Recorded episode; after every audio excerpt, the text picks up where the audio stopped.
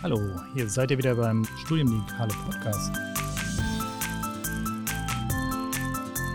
Mein Name ist Hendrik Praxler, ich bin der Direktor von Studiendigitale und ich habe mich spontan dazu entschieden, ähm, einen wunderschönen Podcast mit ähm, zwei internationalen Gästen aufzunehmen zu der Frage Learning Analytics in the Age of AI. Und ich habe mit, hab mit mir mitgebracht Professor Dr. Bart Rintins von der Fernuniversität ähm, Englands, so Open University UK.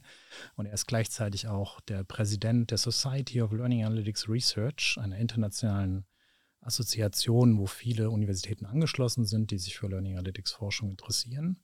Und ich habe auch mit mir ähm, Dr. Eyal Rabin. Und Eyal ist assoziierter Forscher am Center for Innovation Educational Technologies an der Open University Israel, also der Fernuniversität in Israel und forsche auch an dem neu gegründeten Institut für AI in Education ähm, in Israel. Und er hat, ähm, er ist gefördert durch die Johannes Quandt Foundation, um mit uns zusammen die neuen spannenden Themen rund um AI weiter auszuarbeiten. Willkommen erstmal, ihr beiden. Wir werden jetzt auf Englisch wechseln, weil es ein internationaler Podcast ist. Bart, um, how is your institution using learning analytics and how do you deal with these new opportunities that AI brings to your workflow? Well, first of all, Hendrik, thank you for having uh, me here. Um, I guess we started with learning analytics around 2013, 2014, because we've noticed that universities like the Open University are able to, on the one hand, collect lots of data about students but at the same time, of course, because we teach at a distance, we don't really know what's going on in the minds, hearts, and feet, if you like, of our students. So since 2014, we started to develop a range of approaches that allow our teachers to get a feeling of how their students are doing. Um, that feeling is in part informed by our predictive learning analytics system, which some of you know, which is called OU Analyze. And there we basically try to see are students doing particular learning activities and are those learning activities the kind of learning activities that we think are useful. But I think much more important than the predictive learning analytics is how can we better design our courses?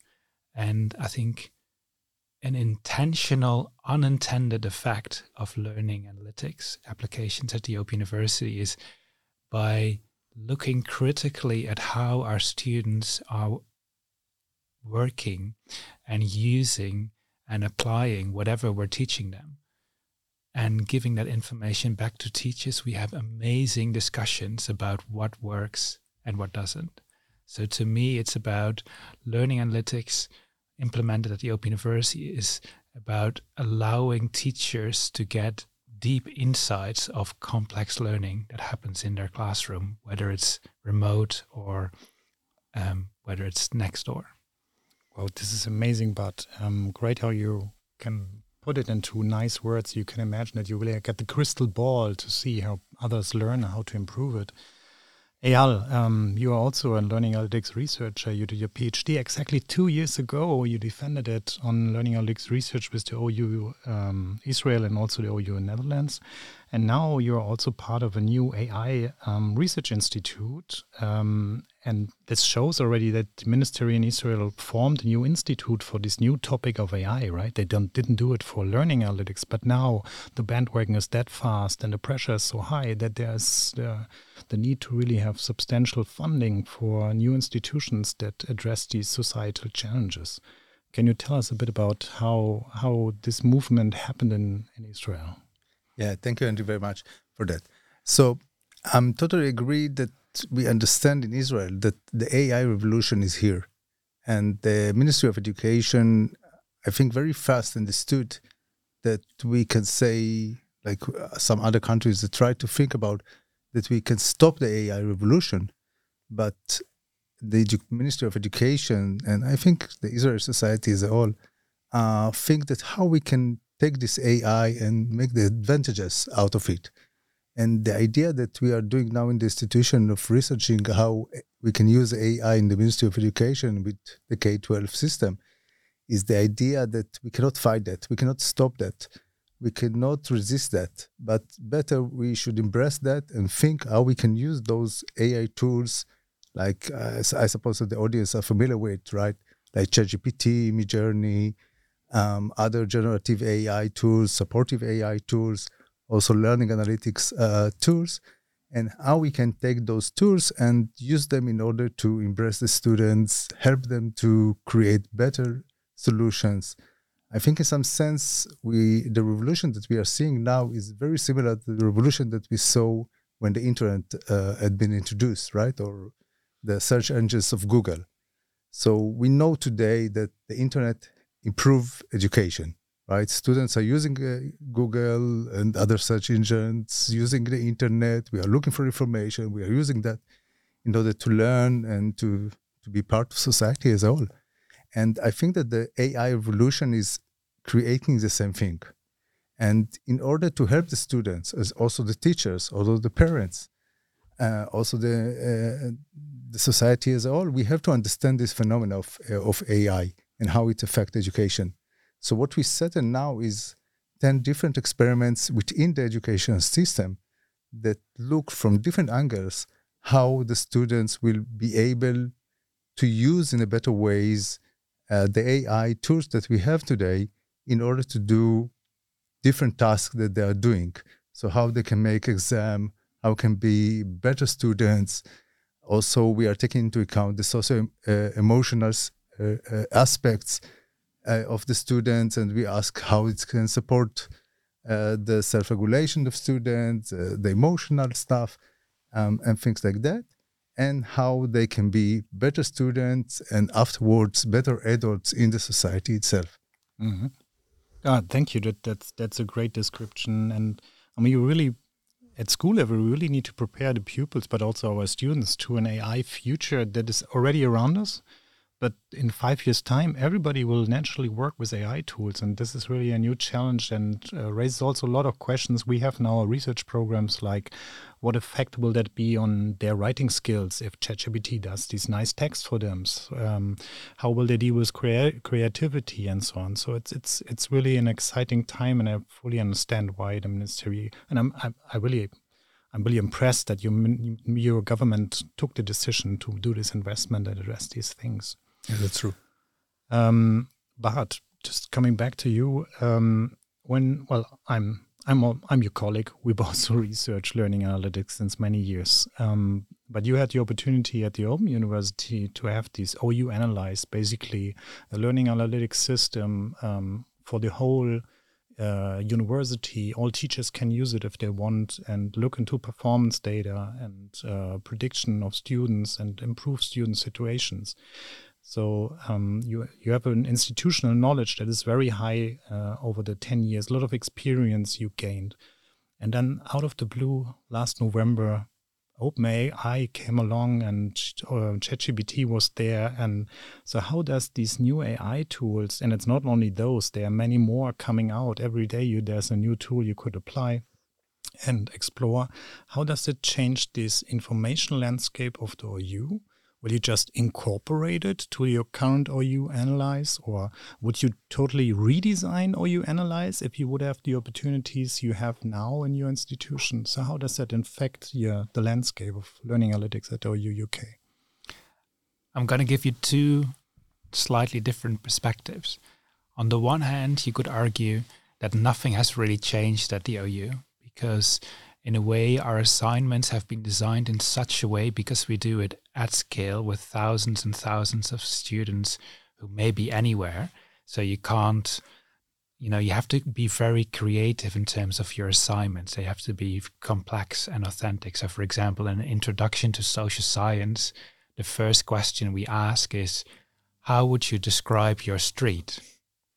And of course, that answer will be very different for every student. And of course, the way how you describe your street and how you describe the social phenomena in your street, with or without ChatGPT and similar systems, the answer will always be different. And and tools like AI won't be able to change whatever students are writing. So on the one hand, I think we're in a good place in terms of we've already thought about these kind of mechanisms well before these amazing tools came to the fore.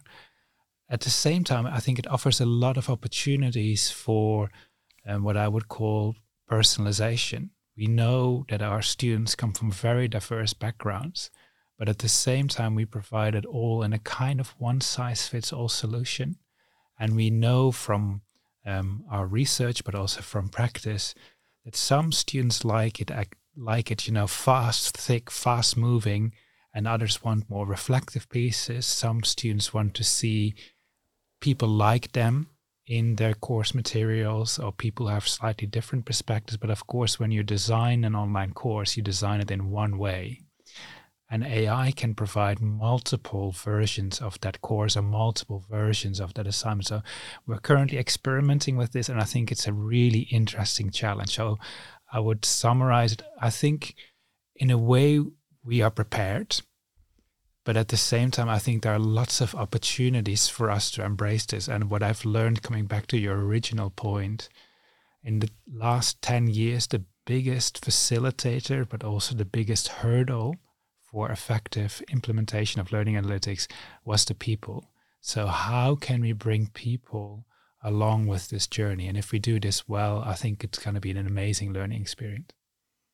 Wow, um, that's really impressive. Yeah, it's always something we get along again. It's not the technology; it's more the social engineering and the conversation um, that we have to have here.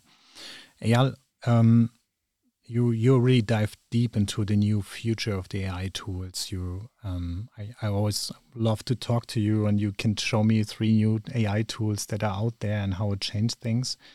Um, and now within your new institution, you had these wonderful use cases, also AI for writing, AI for this and that. Um, can you can you provide us some practical examples how these new AI tools um, is, is, used in school, basically in the future, and what your the teachers and the pupils you prepare for?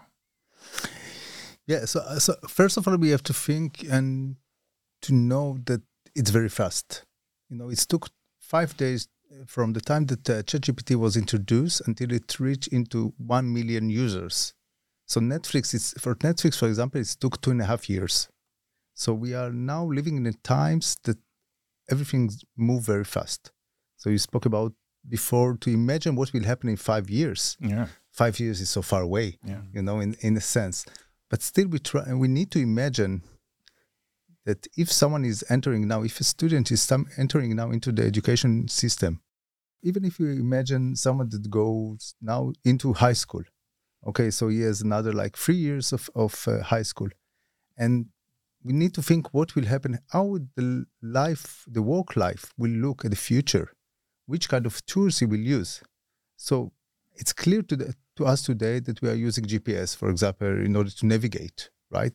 You cannot think anymore about to go to your work, even if you do that for 20 years and you do it the same, you still use the, the navigators because you want more information. So we are entering more and more into an era that people and technology will interact together all the time. People will use technology. The technology won't change or replace the people, but people will use more and more technology. Uh, if I can describe what we are doing now in the room, each one of us has a computer in front of him also a cell phone and maybe some other devices. So we are very used to that. And the future will look more and more like that. We will have more and more interactions with AIs, with more and more assistance. And what we try now to do at the Ministry of Education is to think how will the, uh, the future will look like and what are the competencies that our kids need in order to be a grown up and uh, to have a fulfilling life. Yeah. And when you think about those competencies, so many of them had been at the far, at the fast. So people need to read, people need to to to know to write, to talk. They need some emotional things. They need self-regulation. Um, they need the ability to express themselves, to work together, and other things. And what we try all the time to think now is how AI tools are entering into that. So if the past, at the past, I was researching with my colleagues or read the papers, so now we have to think how we can I can use some generative AI or other AI tools in order to do a better research, for example. Mm. And we are experimenting how the kids are able to use those tools in order to do better research, better experiments, and things like that. And I hope to come in a, in a year and then uh, to to describe the result of that. Yeah, that's that would be wonderful. Just when you when you describe that, um, I mean, one thing that really changes if you say AI becomes part of the toolbox, right? But all the tool, what we the tools that we had in the toolbox so far were kind of stable, right? It wasn't well, okay. Google had a search algorithm, but I I search and I find something, I use it. But these AI tools, they will not remain the same 2023, 2024, 2025, because the data they are using and the machine learning models behind this, they will develop and they will change. So even if you use then, let's say, um, an AI tool for literature search or something, like um, uh, there are many out there, this system will also change and give you different results, right? So it's also a permanent learning curve we will have in this interaction with the technology, right? You see any challenges coming up from this uh, interaction and these evolving systems, basically? I think that we had the challenge also in the past how to look for information, how to know what is what is correct information and what not, what is the critical, how you can critically look at information, results, even academic papers, and to say if it's right or wrong, what are the gaps that I'm finding that. I think that now with the AI tools, they should be like uh, co-pilots, right? It's it's part of it. It's they should be your personal assistants uh, for your work. So I I don't see a future that we say, okay, this is the thing that worked for me. I just play and it's give me the results, but rather as a companion that work with me all the time and I need to critically think about it. I need to discuss with it in some sense, and we know that we know that with the prompts the people are discussing with the machines and we need to think how to keep on this discussion with machines but also with humans. Mm-hmm. because in some sense we we can get into a future that we only interact with machines and i don't think that it, this is a good uh, future. So we need to think about what is the social aspect of that what is the what are the human aspect of that and what are the machine uh, aspects and to combine all of them really nice. And it, the amazing thing is, it really touches on everything on learning, teaching, working, or everything will be uh, affected by it. But um, brings me back to you, professor of learning analytics. Like me, you have to write a lot of calls uh, on calls and write proposals. Um, what are the upcoming trends? What are the challenges we need to address? I could imagine writing a learning analytics bit to improve a feedback system in 2024 might not be successful because you don't have the AI word in it. So we need to have new challenges, new um, terminology we need to address because there are all these societal challenges and research needs to provide answers to this. So, what are the upcoming trends you see on this area of AI in education, learning analytics, how you want to call it?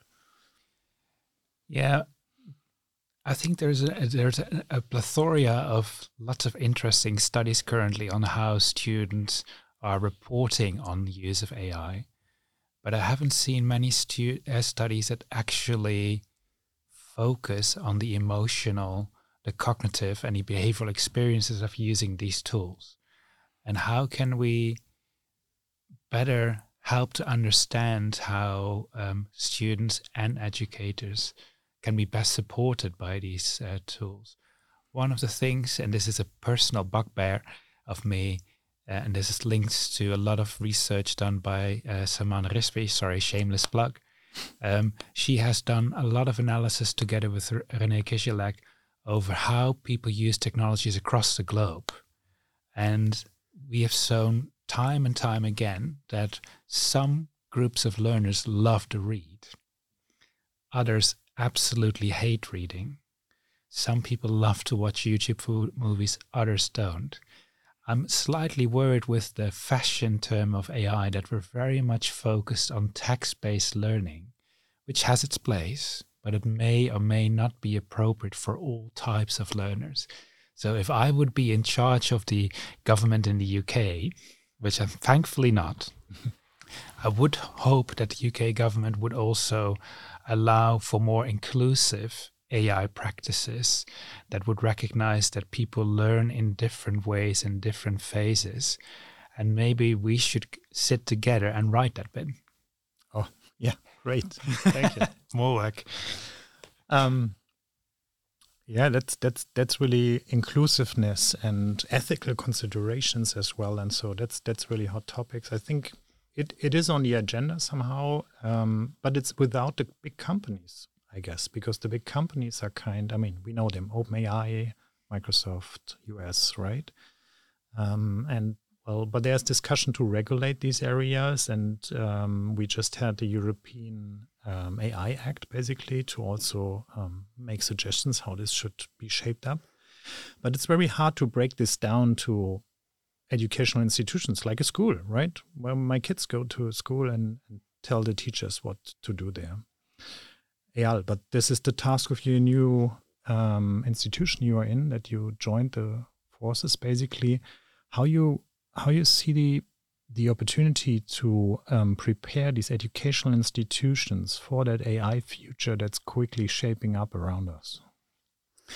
I think Bart, when he started the first answer, he spoke about the ability of learning analytics to see the student, right? This is something that we learning analytics enable today because at the university setting that we have a huge classes or even in schools, even if you have in Israel, it's uh, about 35 uh, students per class uh, in, in some ages.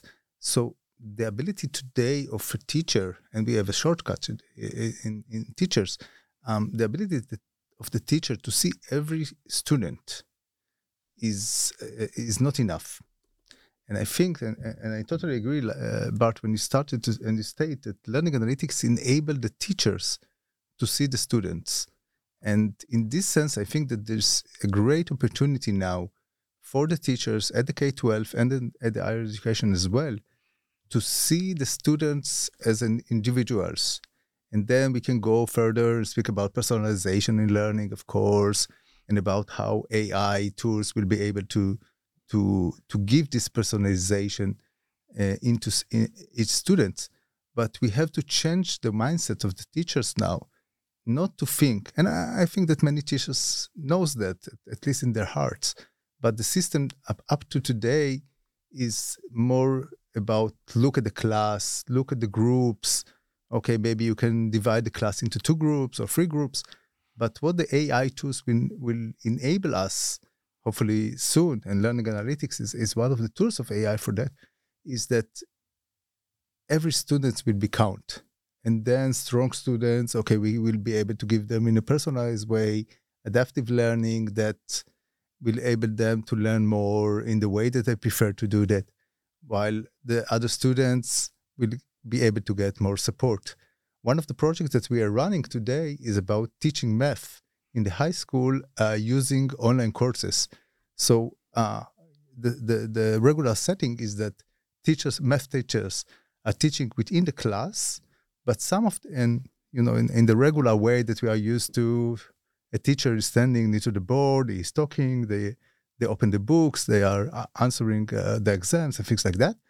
But part of the of the of the school is about uh, courses that are taking place online that the students can do them at home or in class and then the teacher can get a, a learning analytic dashboard and in this way he can see in a personal way each one of the students. And I think that this is a huge change, our ability to look at big classes and then to see each student by itself.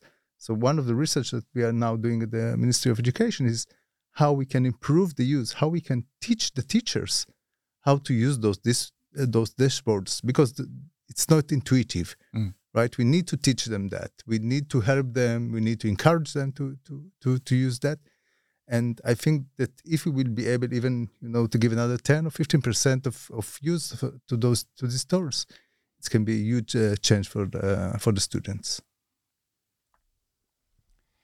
Yeah, I would like to add one thing, and uh, I think we're in total agreement. What oftentimes happens when you're implementing AI and um, implementing learning analytics applications, the focus is often just on the teacher. And I would like to make a plea that we should actually also not forget about the student. And maybe we should start with the student. So asking them, hey, do you want to just pass this particular math exercise? Or do you want to become the next math genius?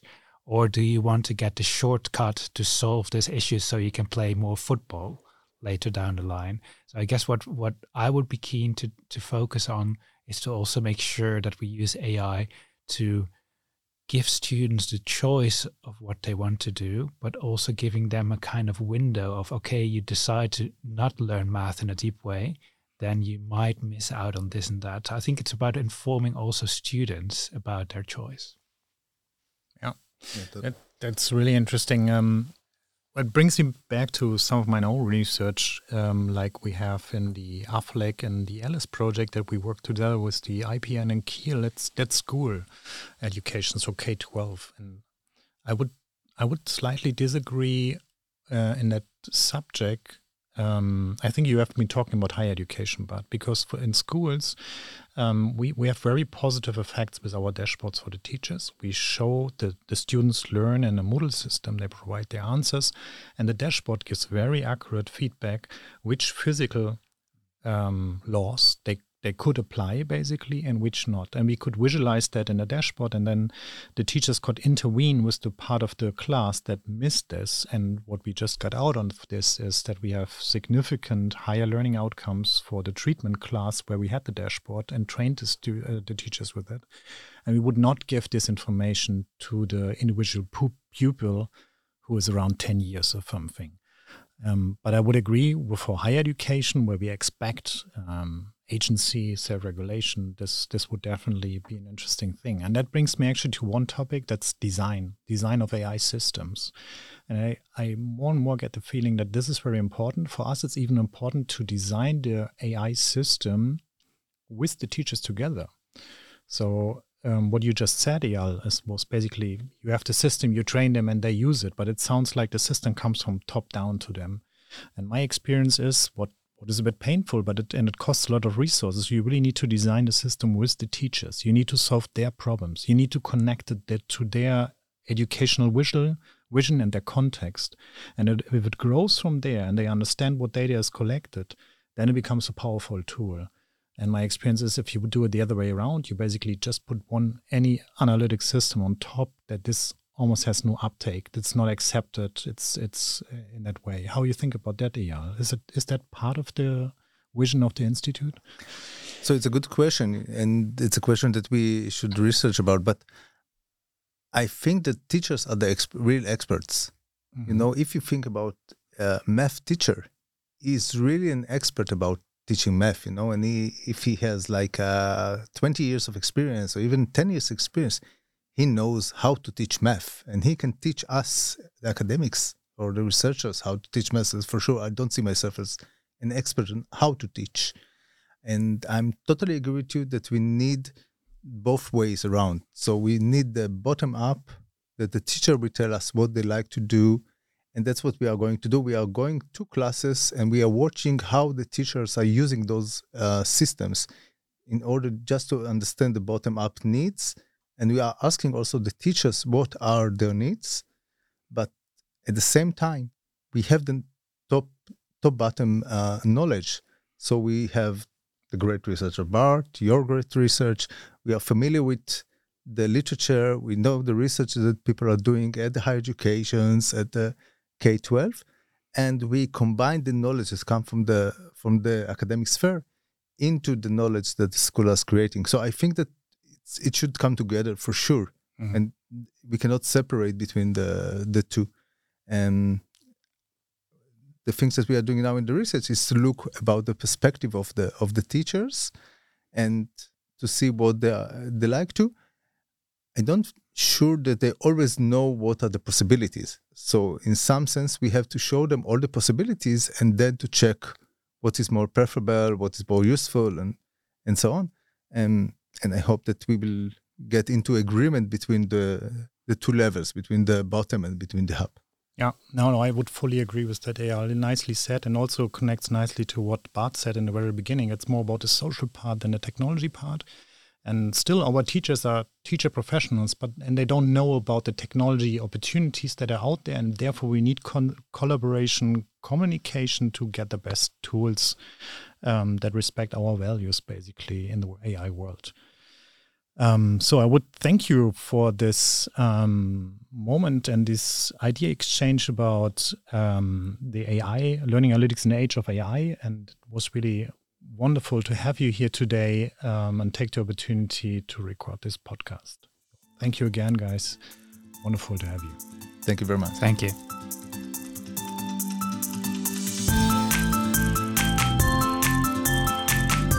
Dieser Podcast verwendet Musik von Roland K.